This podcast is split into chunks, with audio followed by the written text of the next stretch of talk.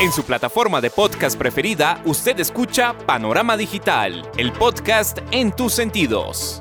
Análisis y opinión de los temas coyunturales de nuestra sociedad, en donde el periodismo está al servicio de la verdad. En su dispositivo de pantalla hay un escenario para la construcción de opinión pública con las voces de los protagonistas. A sus oídos llega Andrés Barrios Rubio, una voz con imagen y credibilidad. Panorama Digital, el podcast en tus sentidos. Señoras y señores, ¿qué tal? Reciban un saludo muy cordial. Hoy, como todas las semanas, acá estamos trayendo el podcast a sus sentidos a través de las plataformas de Anchor, Spotify, Apple, Tuning, Podimo y demás escenarios del podcast en su dispositivo de pantalla. Punto de encuentro, análisis y opinión en donde el periodismo está al servicio de la verdad con los temas coyunturales de Colombia y el mundo en este, su podcast Panorama Digital. Bienvenidos. Panorama Digital, el podcast en tus sentidos. Agitado ha estado el ambiente político y social de los colombianos con la mezquindad de los exmilitantes de las FARC y la complicidad del gobierno mexicano con el caso de Rodrigo Granda nueva evidencia de la impunidad que reina en el imperfecto acuerdo de La Habana que fue impuesto pese al no que se manifestó en el plebiscito de 2016, inoperancia de la JEP para aplicar justicia y reparación afloró con la circular roja que impuso Paraguay y deja más dudas y preguntas que certezas frente a lo que seguirá siendo la rendición de cuentas de los ex líderes del grupo guerrillero. Pequeño les quedó el mundo y quieren ajustar la justicia al cómplice trato que tienen en Colombia. Llegó el momento de dejar de lado el temor de hacer trizas el acuerdo de paz y poner en discusión modificaciones al estamento jurídico que se encargará de hacer pagar por sus crímenes a quienes tanto daño hicieron al colectivo social. El que se oye en su plataforma de podcast es Andrés Barris Rubio con Panorama Digital, el podcast en tus sentidos. Panorama Digital, el podcast en tus sentidos. Mito o realidad, santificación que se ha hecho de los comunes en Colombia contrasta con las deudas pendientes que aún tienen con la justicia, estigmatización de la que dicen ser víctimas los ex-FAR, que ahora fungen de comunes en la arena política nacional, cobró relevancia esta semana con el incidente de Rodrigo Granda en territorio mexicano, lejos de una jugadita del gobierno colombiano, como irresponsablemente lo afirmó Carlos Lozada, en el ambiente quedó que Circular Roja impulsada por Paraguay es el justo proceder que debería operar contra quienes perpetraron atroces actos de terrorismo y crímenes de lesa humanidad que en el país se pretenden dejar en el olvido con el cuestionable actuar de la G. La realidad social se interpreta con las voces que son noticia. Panorama Digital, el podcast en tus sentidos. Mitomanía y revictimización que hicieron ver los firmantes del Acuerdo de La Habana no logra ocultar que existe una imputación por secuestro, asociación criminal y homicidio doloso conexo al caso de la hija del expresidente Raúl Cubas Grau, Cecilia Cubas Gusinski, por la que es requerido el antiguo canciller de las FARC por la justicia paraguaya, nudo en la garganta que acompaña a tantos colombianos con el imperfecto acuerdo de paz, exaltaron las manifestaciones de júbilo al sentir que aún existen naciones en las que no cala el comportamiento hipócrita de quienes con mezquindad quieren invisibilizar el mal que causaron por tantos años al país. Cinismo es el que acompaña a descarados personajes que lejos están de la honorabilidad que quieren representar, oscuros sujetos que desde su ideal revolucionario decían defender y proclamar los derechos humanos, pero el tiempo y los hechos develan que solo trascienden por su prontuario delictivo, los actos terroristas de los que se les indica y el sinnúmero de delitos que están dejando sin justicia y reparación. Captura en México sorprendió a los paraguayos y los tomó con una diferencia horaria que estaban durmiendo, pero siempre estuvieron pendientes de los movimientos de la Cancillería, como lo dijo en Semana en Vivo la hermana de la víctima paraguaya, Silvia Cuba. Bueno, realmente por la diferencia horaria nosotros ya tomamos conocimiento de la noticia prácticamente a medianoche. Y bueno, estuvimos expectantes de todos los movimientos que realizó la Cancillería intentando concretar ¿verdad? la detención de, de, Rodrigo Granda con fines de extradición por la orden de captura internacional que pesa sobre él por secuestro, asociación criminal y homicidio doloso en contra de mi hermana. Pero, como le decía hoy a otros medios, infelizmente, gracias al apoyo del gobierno mexicano, duró muy poco la esperanza de que el secuestrador y asesino de mi hermana venga a rendir cuentas ante la justicia paraguaya y de una u otra manera también iba a ser pagar por todas las culpas de los cientos de asesinatos que pesan sobre él en Colombia. Que el asesino de su hermana rinda cuentas en Paraguay es lo único que pide Silvia Cubas sobre la participación de Rodrigo Granda en este hecho. El crimen todavía es punible y Colombia requiere de acciones que conlleven a que los bandidos paguen por todo el mal que han hecho. Cuestionable es el entorno de una justicia que insiste en ponerse del lado de quienes se jactan de manejar los hilos de las ramas del poder para que no se les trate como los malhechores que son. Complejo es el panorama de un colectivo social en donde se le da trato de celebridad a descarados que buscan a toda costa desviar la atención y desvirtuar todo lo que les hace próximos a la delincuencia. Lo acaecido esta semana en la nación centroamericana solo corrobora que los ex-FAR, ahora comunes, tienen muchas deudas pendientes que nada tienen que ver con el conflicto interno colombiano. Delitos en otros países indican el instinto de mal de los exmilitantes guerrilleros y el grado de sevicia que los acompaña, como Rodrigo Granda y las FARC asesinaron a Cecilia Cubas en Paraguay, lo dice su hermana Silvia, que cuenta aterradores detalles en Semana en Vivo. Bueno, mi hermana fue secuestrada al salir de su trabajo cerca de su casa el 21 de septiembre del 2004. Con el transcurrir de la, del secuestro y de la investigación se pudo comprobar fehacientemente que los secuestradores de mi hermana fueron eh, entrenados, asesorados, adoctrinados y aconsejados antes, durante y después del secuestro, eh, no solamente por Rodrigo Granda, sino por otros miembros de la alta directiva de la FARC. Esta o sea, el gobierno, o sea, la Fiscalía Paraguaya tiene todo el circuito donde se puede demostrar en un juicio el grado de implicancia de la FARC en el secuestro de mi hermana. Nuestra comunicación con los secuestradores se daba a través de una cuenta de correo electrónico que era como una canasta común. Usábamos ambas partes la misma dirección. Eh, en uno de los días, eh, eh, uno de los asesores que nos estaban acompañando durante todo el proceso encontró un correo electrónico eliminado en la papelera de reciclaje que obviamente ellos se olvidaron de eliminar. Y gracias a ese correo electrónico y la colaboración de la Microsoft se pudo identificar de qué IP venía ese correo electrónico y establecer una conexión como una ramificación de todos los correos con los que tenía conexión esa cuenta de correo electrónico. Y es ahí donde comprueban la conexión que tenía eh, la comunicación y conexión que tenía con el email Trotador 505, que era el usuario que utilizaba Rodrigo Granda. Entonces ahí eh, Se, acceden a todas, las, a todas las conversaciones entre ellos y se puede comprobar cómo tiempo antes los invitan eh, ya a, a, viajar para recibir el entrenamiento adecuado que necesitan y cómo antes del secuestro ellos empiezan a hablar de la empresa, le decían ellos, o, eh, o la agricultura o, la, o, el cultivo, ellos se, se referían de esa manera al secuestro de mi hermana.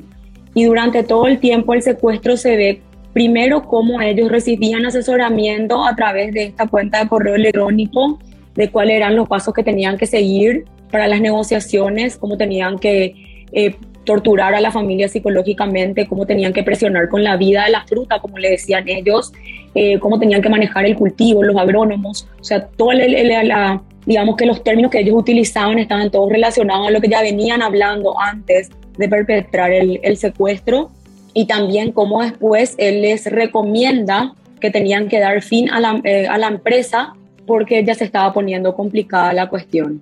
Y es lo que efectivamente hicieron, ¿verdad? Ellos no solamente le secuestraron, le torturaron a mi hermana, sino que además de eso le enterraron viva. Más clara, no puede ser la sevicia, conexidad y responsabilidad de estos señores con un crimen atroz fuera de Colombia. Claro quedó que la impunidad que reina al interior de las fronteras colombianas solo conesta con el increíble actuar torcido de la justicia latinoamericana que se alinea con la ideología de izquierda que tanto daño le está haciendo al continente. Pésimo precedente dejó México con su proceder ante quienes están al margen de la ley.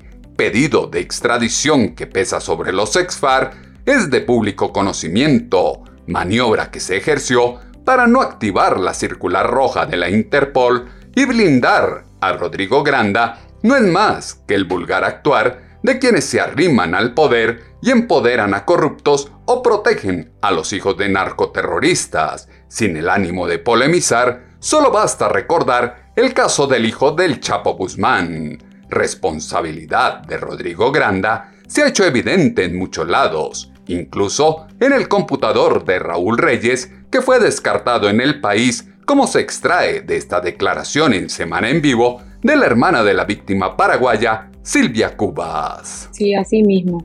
Es así. No solamente se encontró información en su computador, sino que se pudo comprobar que efectivamente él era el que utilizaba la dirección de Trotador 505, porque de esa misma dirección él se comunicaba con otras personas entonces se pudo establecer claramente la identidad del usuario de esa dirección y la conexión que tenía con el que era acá el jefe y la cabecilla del grupo secuestrador de mi hermano. En un primer momento como que se mezclaron mucho las cosas porque mi papá había sido presidente de la República, pero finalmente todo lo que tenga que ver con cuestiones políticas se desestimó y está confirmado por la investigación de que fue un secuestro meramente con fines extorsivos. Realmente que este es un, calvario que nosotros vivimos hace muchísimo tiempo. Cada vez que se le encuentra a uno de los secuestradores de Cecilia, muchos de ellos se fugaron a otros países y realmente el esfuerzo y la lucha que, que, nosotros tuvimos que hacer durante todo este tiempo para traer, para traer personas que estaban hasta hoy tenemos ocho personas que estaban, sí, ocho personas que estaban en el exterior, ¿verdad? Que ya fueron juzgadas eh, y acusadas y juzgadas acá en Paraguay bueno, y realmente nosotros, como yo siempre digo, lo único que buscamos es que se haga solamente justicia con lo que le hicieron a mi hermana. Nadie merece que le pongan precio a su vida, nadie merece ser maltratada, torturada, enterrada viva. Y, creemos que, o sea, sinceramente creemos que, que uno exprese su arrepentimiento para firmar un acuerdo, no un arrepentimiento real, no un arrepentimiento que sirve para nada. Entonces, eh, lo único que pedimos es que que los estados respeten para la soberanía de cada país. Él tiene un, un, proceso pendiente acá en Paraguay y si él es inocente como él dice, entonces yo creo que lo mejor sería que venga, se presente, ¿verdad? vaya a juicio y sea liberado. Así ya puede venir también si quiere paseo acá después. Si es inocente, como dice, que vaya a Paraguay y lo demuestre en lo que dice Silvia Cubas a Rodrigo Granda por el secuestro y asesinato de su hermana. Causa terror ver cómo, desde la institucionalidad, se garantiza a los criminales un perdón y olvido por el temor de hacer trizas el acuerdo de paz, dejando de lado el daño que hicieron y la responsabilidad que les asiste. Sonrisa socarrona que se vio de los comunes en el Aeropuerto Internacional El Dorado revivió a los colombianos las imágenes y los recuerdos de sujetos que perpetraron tanto daño al país. Si sus crímenes fueron atroces, abominables. La impunidad total que les dio el proceso de paz es todavía peor. Nadie les desconoce su desarme, pero falta verdad y reparación. Primeras declaraciones de Rodrigo Granda al llegar a Colombia dejan ver cómo se ríen de la justicia internacional y demuestra la impunidad que reina en la JEP. Nosotros decimos que nuestro juez natural es eh, el Sistema Integral de Verdad, Justicia, Reparación y No Repetición, la JEP. La JEP a mí me dio el permiso de salida, pero mire, le cuento, señorita periodista, yo fui personalmente a Interpol aquí en Colombia. Queda por allá arribita, puede ir. Aquí tengo los documentos y no me aparecía absolutamente nada. Mira, ponte, ponte tú en ese hecho, que exista la, la, la circular roja de Interpol. ¿Quién la ejecuta? Es Interpol México, ¿sí? Y México es soberano. Si me capturaba o me tomaba ya, eso no lo hizo. México me brindó toda la posibilidad.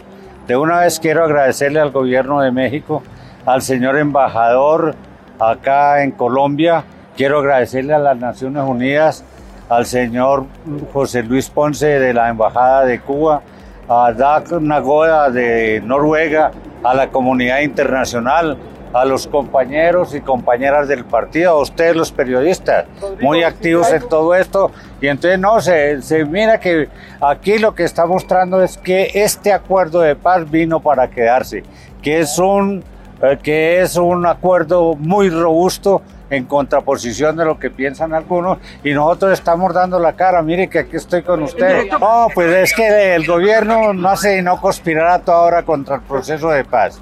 Ellos están allá por su lado, la comunidad internacional viene fortaleciéndolo, el Partido Común viene fortaleciéndolo, las organizaciones de masas, los estudiantes, los campesinos, las amas de casa, los, los indígenas, las negritudes, la mujer, vienen apoyando y cada día es mayor el apoyo. Y mire, fíjate que el señor eh, Molano, el señor Molano, desde una vez pone un trino diciendo, no, el señor Granda está detenido en México. ¿De dónde sacó este señor ministro semejante a Defesio? Yo nunca he estado detenido.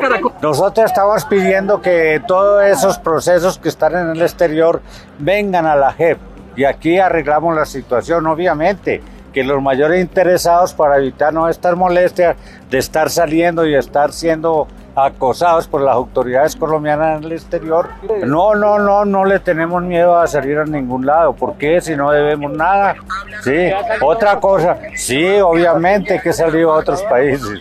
Sí, es que nosotros pedimos los permisos en la JEP y tenemos libre movilidad. Ahora resulta que los pájaros le tiran a las escopetas y que una instancia como la JEP es un tribunal supremo a nivel mundial.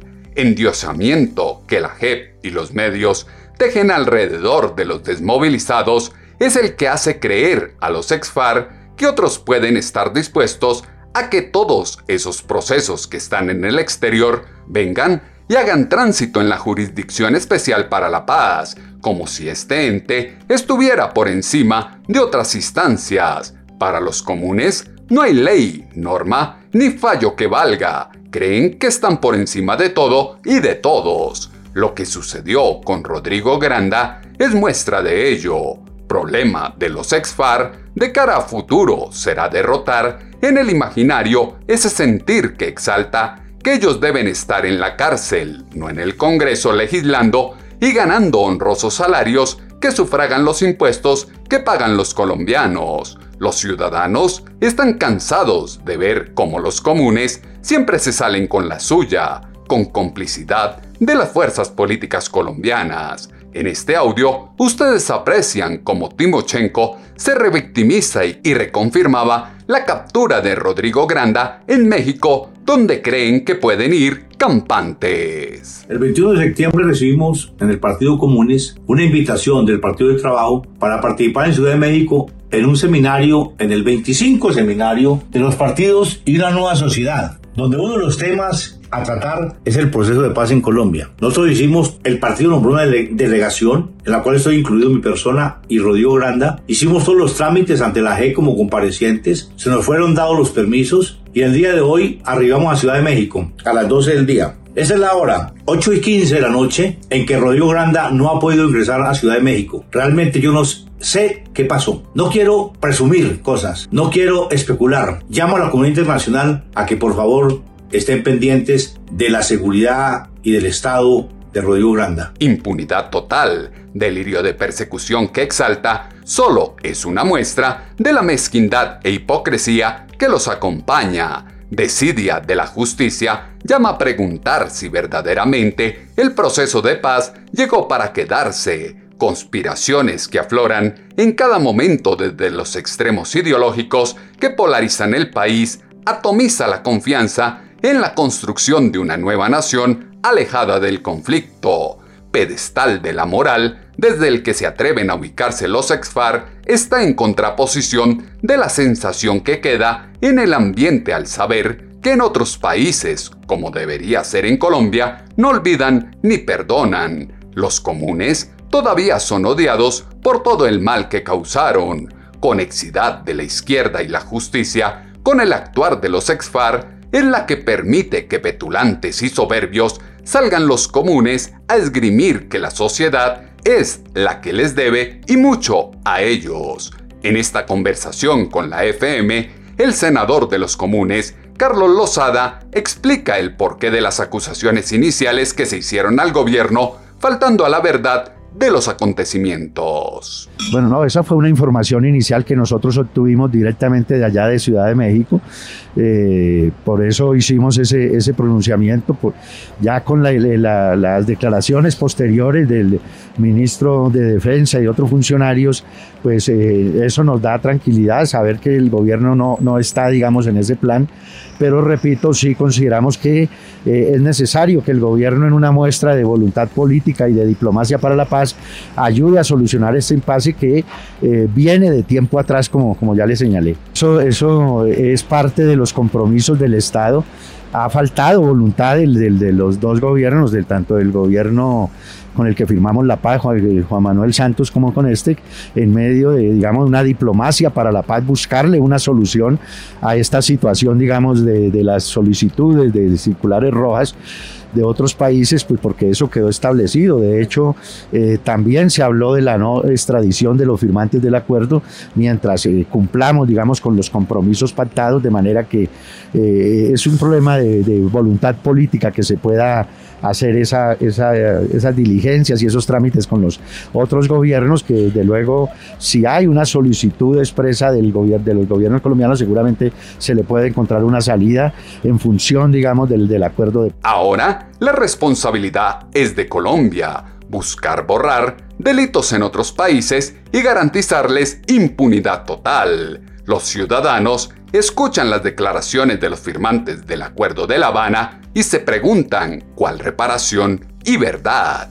Lo que ocurrió esta semana con Rodrigo Granda solo confirma la ineficiencia de la JEP y no permite comprender las razones por las cuales México no lo envió directo a Paraguay a pagar lo que debe, ya que aquí en Colombia son intocables quienes asesinaron, secuestraron y cristalizaron sucesos censurables en contra de menores. La familia quiere justicia, no pide nada más que los culpables paguen por el crimen que cometieron, como lo dijo en Semana en Vivo la hermana de la víctima paraguaya, Silvia Cubas. Yo creo sinceramente de la o sea, ¿qué uno puede esperar de la palabra de un asesino, de un terrorista o de un secuestrador? Su palabra no vale nada, nada de lo que él diga tiene validez alguna. Nosotros tenemos pruebas. Yo siempre digo y sostengo, nosotros somos los más interesados en que los que son realmente culpables de lo que le hicieron a mi hermana sean los que paguen. ¿Qué ganamos nosotros como familia mandando a un inocente a la cárcel?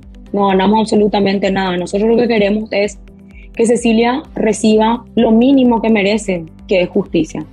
Para nosotros como familia y para la Fiscalía de Paraguay no hay ninguna duda de que él es el fundador, el mentor, el instructor y el que ideó todo lo que empezó acá con el secuestro de la señora de Bernardi, siguió con lo de mi hermana y hasta hoy nos sigue aterrorizando. Él es, el, él es como el director técnico de todo lo que de la industria acá, del secuestro acá en Paraguay.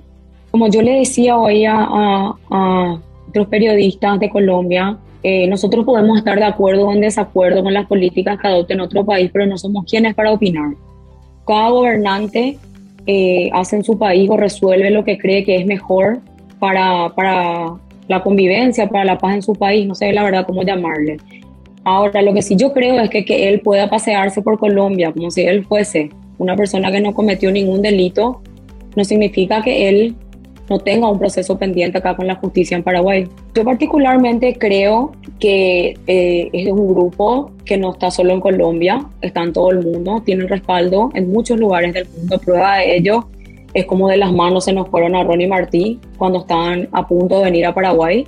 Y evidentemente el gobierno, el presidente o el gobierno mexicano no tenía ninguna intención en colaborar con una orden de captura internacional.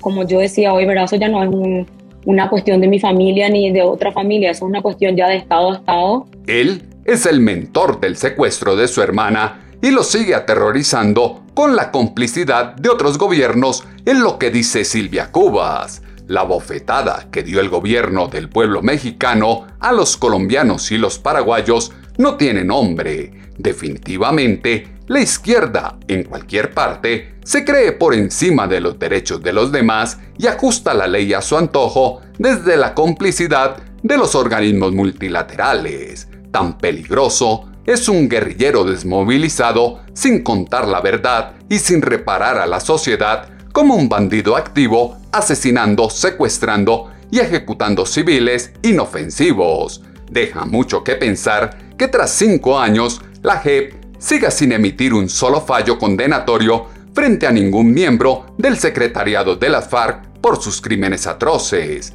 Granda debe pagar por aquellos crímenes como el de la mujer que secuestraron e iban a enterrar viva, como lo dijo en Caracol Radio la analista Salud Hernández. Oye, mira, eh, pues me voy a tomar el atrevimiento de ser la voz de quienes pensamos que Granda debe pagar por el crimen atroz de Cecilia Cubas. Sencillamente una mujer de 32 años a la que secuestran, llegan a enterrar viva y luego asesinan un grupo guerrillero al que asesoró Granda. Es decir, tienen que pagar por esos crímenes. Ellos se sienten muy seguros en Colombia porque les cubre la impunidad de, la JEP. Pero fuera de las fronteras hay muchos países que están deseando que salgan para agarrarlos y paguen por los delitos, por los crímenes, qué delitos, crímenes que cometieron contra sus nacionales. Luego, después de lo que ha pasado en México, Grande y los demás ya saben, si cruzan la frontera,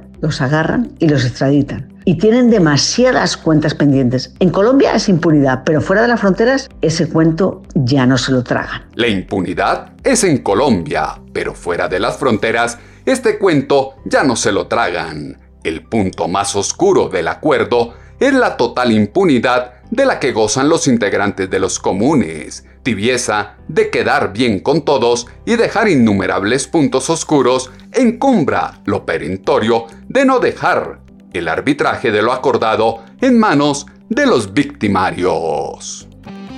Andrés Barrios Rubio está a un clic de distancia con Panorama Digital, el podcast en tus sentidos. Meollo tenebroso, definitivamente, fue el gobierno de izquierda mexicano que votó el salvavidas de la deportación para evitar la orden de captura y favorecer la impunidad en el asesinato de Cecilia Cubas Gusinski. Elementos que fueron insumo esta semana para la columna de opinión en pulso.com que hemos titulado Del pasado al presente. Sus comentarios, como siempre, los esperamos en la cuenta en Twitter, arroba a tutobarrios, o en la página web www.andresbarriorubio.com.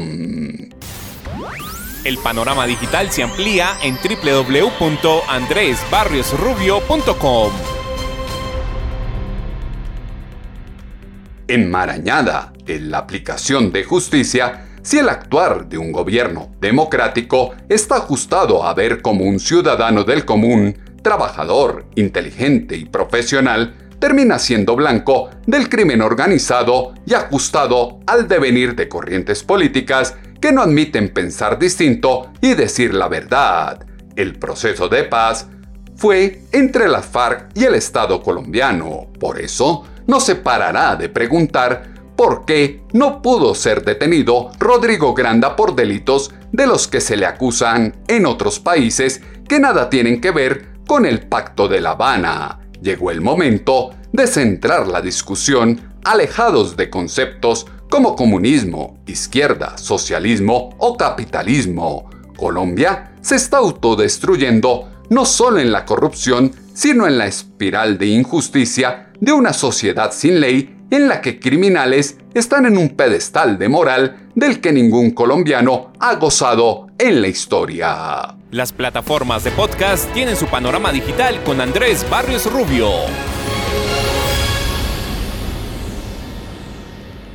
En ocho días volveremos a tener una cita, ustedes y nosotros, en sus dispositivos de pantalla, en las plataformas de Anchor, Spotify, Apple, TuneIn, Podimo y demás escenarios en donde llevamos el podcast a sus sentidos. Punto de encuentro, análisis y opinión, en donde el periodismo está al servicio de la verdad con los temas coyunturales de Colombia y el mundo, con este, su podcast, Panorama Digital con Andrés Barrio Rubio. En su plataforma de podcast preferida, usted escucha Panorama Digital, el podcast en tus sentidos. Análisis y opinión de los temas coyunturales de nuestra sociedad, en donde el periodismo está al servicio de la verdad. En su dispositivo de pantalla hay un escenario para la construcción de opinión pública con las voces de los protagonistas. A sus oídos llega Andrés Barrios Rubio, una voz con imagen y credibilidad. Panorama Digital, el podcast en tus sentidos.